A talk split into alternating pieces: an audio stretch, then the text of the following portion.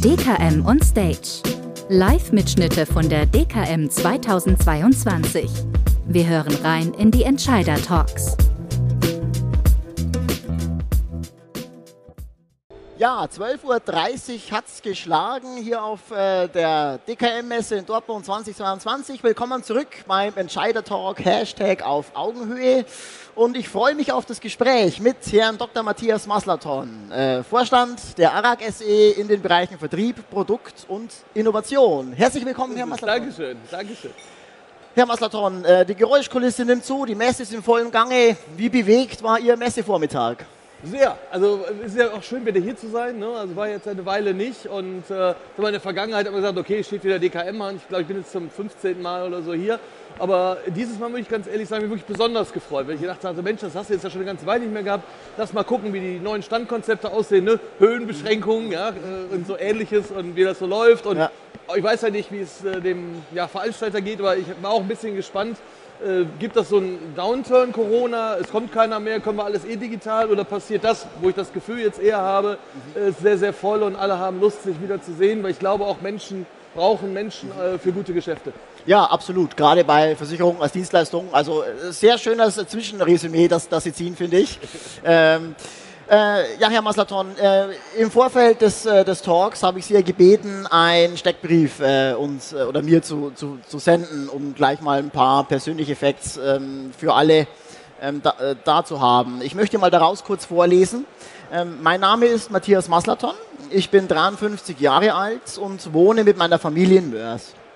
2003 bin ich bei der ARAG gestartet und seit 2012 in der Position als Vorstand der ARAG SE tätig.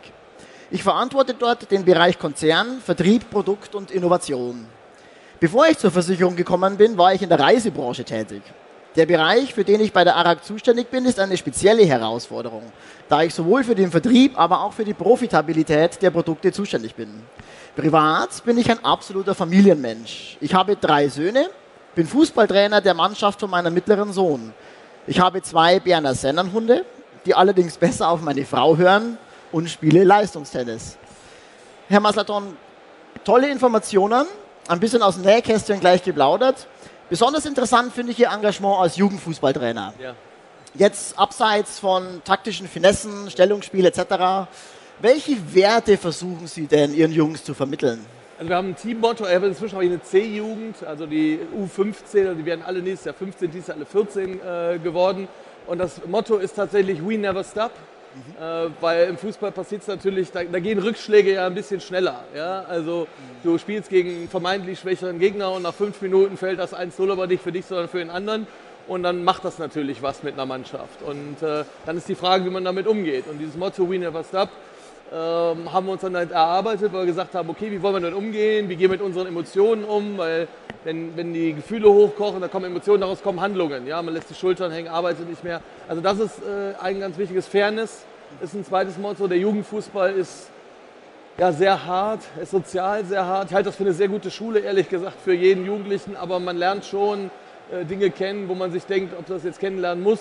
Übrigens am schlimmsten äh, vom Feld runter. Da gibt es dann auch äh, sehr unruhige äh, Erlebnisse. Aber auf der anderen Seite schult das einen auch so ein bisschen, ähm, ich glaube, mit der Welt auch umzugehen und Spaß haben. Ja? Also ich bin nicht der, bin nicht der perfekte äh, Leistungstrainer. Also äh, wenn ich den Jungs sage, äh, wir haben noch was in der Mannschaftskasse, wir gehen zu McDonalds, dann ist das größere Ereignis äh, das, das Spiel vorher. Die sind schon sehr positiv. Was wir auch gemacht haben, wir haben uns sehr, sehr früh vorgenommen, die Kinder extrem gut technisch auszubilden Viele neigen dazu, die Kinder physisch auszubilden, aber Physis, ja. weil da gewinnt man mit. Kondition, ja, aber ja. mit 20, 25 oder 2022 sind alle ungefähr gleich gewachsen. Und äh, ein Bezirksliga-Kicker oder ein Kreisliga-Kicker und ich sag mal ein Oberliga-Kicker, darüber ist nochmal was anderes, unterscheidet sich eigentlich mit dem, was er mit den Füßen mhm.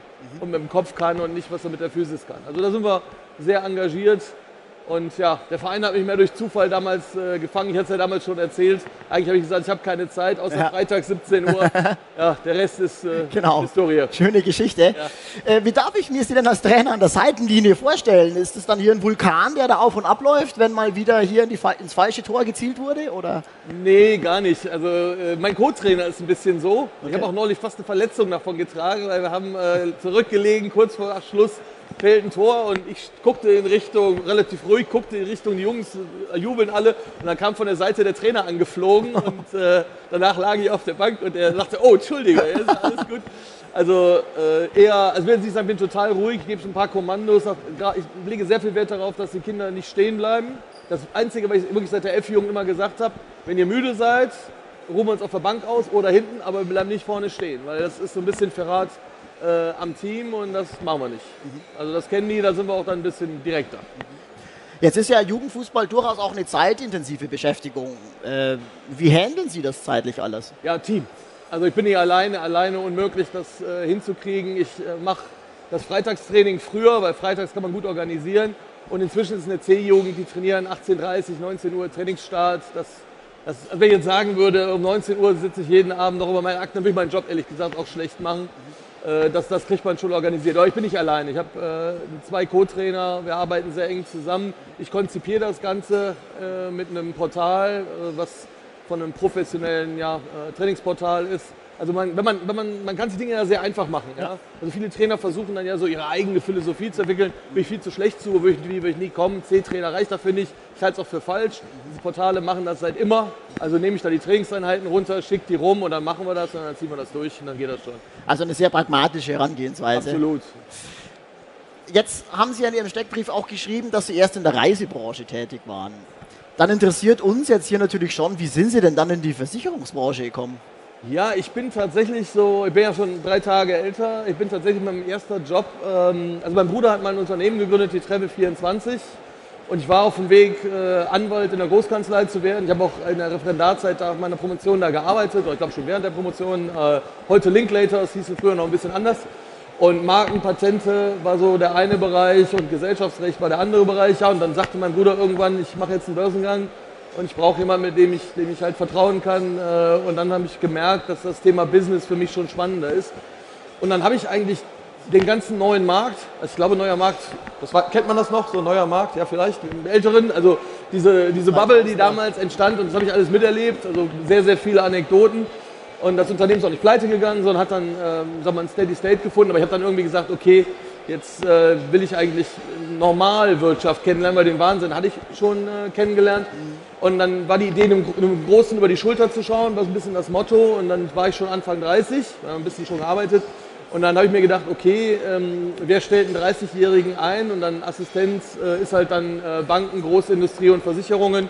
Und dann hatte ich das Glück, dass eine Chiffreanzeige eines Versicherers im äh, ja, es hat, glaube ich, das im Rheinland gab und dann durfte ich für Herrn Dr. Fassbender als Assistent anfangen. Also das war so ah, ja. äh, der Weg und das war ja ein toller Weg. Ja, sehr spannender Weg, wie ich finde. Also äh, ähm, der Weg in den typischen Arbeitsalltag, wie sieht der aus? Ja, ich bin äh, äh jetzt nicht gesteuert, aber ich bin, bin wirklich äh, eine Lerche, wie man so nett sagt. Also wer mit mir Abendveranstaltungen machen will, das ist für mich schon ein bisschen schwieriger. Ja? Aber äh, morgens um 7 Uhr wäre ich für jedes Meeting zu haben. Ich bin ab halb sechs wach und äh, fange an, Mails zu schreiben. Es gibt auch eine klare äh, Abmachung mit allen meinen äh, Kollegen und Mitarbeitern. Ich schreibe, wann ich möchte, aber ich erwarte keine Antworten. Ja? Also äh, keiner muss mir nachts antworten oder frühmorgens antworten. Für manche ist das nachts. Ja. Und dann äh, geht es mit Mails los. Ich lese sehr, sehr äh, viel, um äh, halt in dem doch sehr beweglichen Markt ja. ähm, daran zu bleiben. Und das Geschäft ist bei uns ja nicht national, sondern wir haben 19 Länder und selbst wenn der Markt ein bisschen kleiner ist, muss man schon wissen, was auf den Märkten passiert. Mhm, mh, mh. Ähm, ein bisschen der Blick wieder auf die ARAG auch mal kurz äh, zugewandt. Ähm, man sagt ja immer, Krisenzeiten sind Rechtsschutzzeiten. Äh, wie nehmen Sie das jetzt wahr mit dieser geballten ja, Krisenwucht, die sich da jetzt im Laufe des Jahres aufgebaut hat? Lassen Sie mich das vielleicht rückwärts äh, beantworten. Also als Corona äh, anfing, wir, haben wir natürlich Krisenpläne äh, geschrieben und wir hatten noch einen Monat, der tatsächlich äh, stark vertrieblich ja, rückwärts ging. Aber inzwischen, wenn ich jetzt mir die beiden Jahre angucke, waren das mit die besten Vertriebsjahre, die wir hier hatten. Also diese Grundvermutung, dass eine gewisse Angst, ich sag mal 9 Millionen Kurzarbeit, äh, Kurzarbeiter in Deutschland, dass das dazu führt, dass mehr Menschen einen Arbeitsrechtsschutz haben wollen, das ist sehr naheliegend und auch in der jetzigen Krise merken wir spezifischen äh, Kauf. Ähm, wir wissen, dass das uns im Schaden natürlich wehtun wird, aber dafür, dafür sind wir da. Trotzdem haben wir natürlich gewisse Sorgen, auch wenn in den Zahlen nichts zu sehen ist, auch international nichts zu sehen ist. ähm, das Gesamtthema Energiekrise, äh, Krieg, Inflation ist natürlich schon ein schwieriges Thema. Da sind wir sehr aufmerksam, aber im Moment sieht es ganz gut aus. Also wir hoffen, dass Ihre Hypothese auch diesmal wieder trifft. Und diese Themen, weil Sie ja sagten, ARAG ist international aufgestellt, ähm, laufen die national wie international ungefähr gleich ab oder kann man da Unterschiede feststellen? Ja, das ist unterschiedlich. Also wir haben in Spanien auch ein äh, Reiseversicherungsgeschäft, was sehr stark ist. Das ist in Corona quasi von, weiß ich nicht, 20 Millionen Jahresgeschäft auf quasi null gegangen. Jetzt, jetzt geht es wieder hoch. Also das, das hat alles seine Zyklizität, aber so richtig schlimme Einschläge haben wir eigentlich nirgendwo gespürt, weder auf der Schaden- noch auf der Vertriebsseite. Was ärgert Sie denn besonders im Job? Ach, das ist eine schwierige Frage. Ich muss ganz ehrlich sagen, ich äh, mag meinen Job tatsächlich sehr. Also die, die Gestaltungsfreiheit bei uns im Haus ist hoch. Wir sind, haben hochmotivierte Teams. Es ist ein unternehmerisches äh, Haus. Wir haben extrem kurze Abstimmprozesse. Äh, ich kriege auch immer eine klare Ansage. Also wenn ich irgendjemandem, wenn, wenn wir in Teammeetings sind, ich bin sehr, sehr eng am Produkt, weil mir es auch sehr viel Spaß macht. Und da jubeln nicht alle, wenn ich sage, wir müssen A oder B machen, sondern sagen mir die Projektleiter schon äh, klar die Meinung. Und diese Kultur ist gut. Es gibt auch keine Frontstellungen, Betriebsrat, Unternehmen, sondern es ist ein, ist ein gemeinsam. Es gibt Reibung, ohne Reibung gibt es auch keinen Fortschritt, aber es ist schon ein sehr gutes äh, Zusammenarbeiten. Nicht alles, nicht alles funktioniert, also Klar, äh, macht man mal ein Produkt. Wir haben einen Arbeitslosenschutz gemacht in der Allgemeine. Ich glaube, da haben wir bis heute 100 Stück von verkauft in sieben Jahren. Wir dachten, eine Ergänzung zur Arbeitslosenversicherung, der große Wurf, eine super Idee, wollte keiner haben. Sowas ärgert einen. Aber ehrlich ja. gesagt, ja. Man, man, macht ja immer den Fehler, dass man, dass man quasi irgendeinen Weg gegangen ist, macht Schritt A, B, C, D, E und hinten war es ein super Verkaufserfolg. Ja. Und dann glaubt man, wenn man all diese Schritte bei irgendwas anderem macht, dann kommt man wieder da an, das ist ein großer Irrtum. Ja? Und das ist aber auch das, was den Unterschied macht, dass die Maschinen halt doch nicht in der Lage sind, unser ja. Business zu machen. Ja, ja glaube ich. Sie haben ja in dem Steckbrief auch äh, Berner Sennenhunde erwähnt. Also ich bin jetzt nicht äh, besonders äh, äh, tiervertraut. Äh, erklären Sie mir doch mal die Besonderheit eines Berner Sennenhundes. Er ist groß. er ist groß. Wir haben zwei Weibchen, inzwischen zwei und äh, die wirken immer total lieb und die sind total lieb. Ja? Also wenn der Hund gähnt und man legt seine Hand ins Maul, dann hält er das Maul auf. Okay. Es gibt andere Hunde, die einen schräg angucken und ja. man sich denkt, es ist keine gute Idee. Ja. Dann ist man ja in der nordischen äh, ja, Mythologie, wenn der Hand ab ist. Ähm, tatsächlich sind die aber sehr meinungsstark. Mhm. Ja? Also sind total lieb, aber wenn die keine Lust haben, dann legen die sich hin und gucken so nach dem Motto, trag mich doch. Ja? Also und diese Mischung aus auf der einen Seite sehr positiv, auf der anderen Seite aber doch eine klare Vorstellung, wie es sein soll, mhm. ist, ist äh, schon spannend. Familienhunde, man muss sich nie Gedanken machen, ob man äh, wenn, wenn kleine Kinder äh, kommen, das finde ich total spannend. Die wedeln mit dem Schwanz, mhm. aber da muss, egal was das Kind macht, die können an Ohren ziehen, die können machen was mhm. zum Schwanz ziehen. Der Hund wird äh, entspannt bleiben. Interessant. Äh, und weil wir ja unter uns sind, äh, erlaube ich mir die Frage mal, ähm, wie oft haben Sie denn dann schon sagen müssen, der will doch nur spielen? Ach, eigentlich nur bei der Jüngeren jetzt, die äh, neigt dazu, in ihrer Freude sich auf die Hinterbeine zu stellen. Okay. Also die Ältere, die ist vier und das ist ihre Halbschwester, die ist noch ein bisschen klein. Also bei der, bei der Großen, wenn ich, das Kommando gebe, dann stellt die sich auf, ja, dann steht die ungefähr Auge in Auge. Das ist bei der Kleinen, die macht das aus Spaß äh, schon mal und da müssen wir ein bisschen aufpassen. Die lernt noch. Ja. Das ist ganz lustig. Also Hunde haben tatsächlich so eine Art äh, Pubertät. Also die, wir, wir, waren auf einem super Weg. Ja. Ich hätte fast gesagt, ein bisschen wie bei Kindern. Ja. Dann, dann werden die 12, 13 und dann findet, wie heißt das so nett, eine Neuvernetzung des Gehirns statt. Das ist bei Hunden auch so, aber okay. also mit einem Jahr. Sehr schön. Dann hätten wir das mit den Berner Sendenhunden auch äh, ja. äh, erklärt. Das war mir jetzt auch, fand ich auch jetzt sehr interessant. Ähm, ja, zum Abschluss unseres Gesprächs ähm, habe ich ein paar Kurzfragen äh, ja. noch äh, für Sie da, wo es einfach um eine kurze Antwort, kurze Einschätzung geht. Ähm, kraxeln Sie lieber auf Berge oder baden Sie lieber im Meer? Hauptsache Action. Also ich habe hab schon mal Bergurlaub gemacht, nicht so ganz perfekt, aber ich bin jetzt auch nicht der, der total an den Strand geht. Also im Moment ist so ein bisschen, äh, ich nenne es mal einfach abstrakt Erlebnis. Wir haben drei Söhne, die jetzt irgendwie zwischen elf und 16 sind, mit denen kann man jetzt viel unternehmen und äh, im Moment liegt der Schwerpunkt auf Unternehmen. Das kann mal Wandern sein, das kann Fahrradfahren sein, aber im Moment ist Strand liegen, was vorher, als sie klein waren, echt toll war. Wenn man irgendwo im Hotel ist, was gut organisiert ist, das ist im Moment so ein bisschen out. Also weil, weil Sie sagten, Hauptsache Action. Aber haben Sie auch eine ruhige Seite? Ich lese gern. Ah, ja. Ich lese, ich lese extrem viel mhm. und hin und wieder bleibe ich auch an Serien hängen. Also äh, mhm. ja, House of the Dragon im Moment okay, äh, ist äh, spannend, Game of Thrones Fortsetzung. Ja, ja, im, jeden Montagmorgen, das war schon ein bisschen schwierig. Da Ja. habe ich auch äh, ein bisschen was anderes. Also kam ja nachts um drei raus. Und ich weiß nicht, wie es Ihnen geht, aber wenn man denkt, Mensch, das kommt heute Nacht um drei aus, jetzt nicht jeden Montag passiert, aber ich hatte tatsächlich zwei Montage, wo ich um drei Uhr hellwach war. Ich habe echt einen guten Schlaf, aber da hat der Kopf gesagt, das ist jetzt raus, das Ja, müssen wir jetzt gucken. So die innere Uhr dann irgendwie. Ja, genau. Gut, Hund oder Katze, ich glaube, das haben wir geklärt, oder? Ja, wir haben aber auch Katzen. Ach, echt, tatsächlich? Ja, wir Die haben vertragen sich.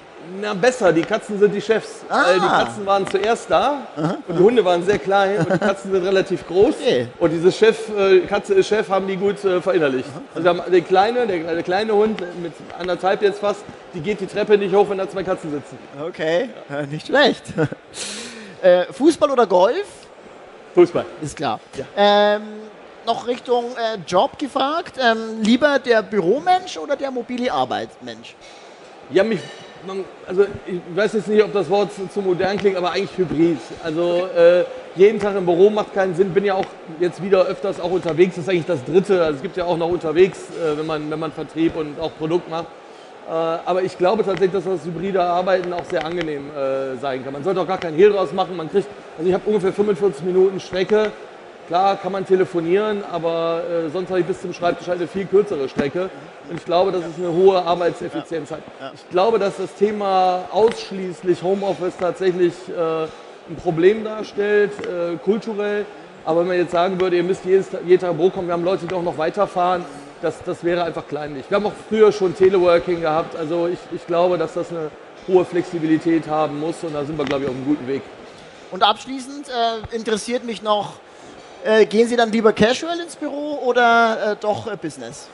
Ja, es hängt davon ab. Also äh, wenn ich Kundentermine habe, hängt das vom Kunden ab. Also wenn wir im Internetportal verabredet sind, dann eher so. Äh, wenn es jetzt eine, sag mal, eine Bank oder ähnliches ist, dann gibt es halt Anzug, Krawatte, Aufsichtsrat eher auch. Aber ich sag mal so ein bisschen äh, Business Casual Plus hätte ich jetzt gesagt. Krawatte ist tatsächlich äh, selten geworden. Okay. Ja, Herr Dr. Maslaton, äh, ich glaube, das war ein sehr informatives Gespräch, ein bisschen aus dem Nähkästchen geplaudert. Wir, wir haben was über Berner Senderhunde äh, äh, gelernt und ich bedanke mich sehr für Ihre Zeit, für Ihre Offenheit und ja, ich finde, das ist einen kleinen Applaus wert. Dankeschön. Dankeschön. Vielen Dank. Dankeschön.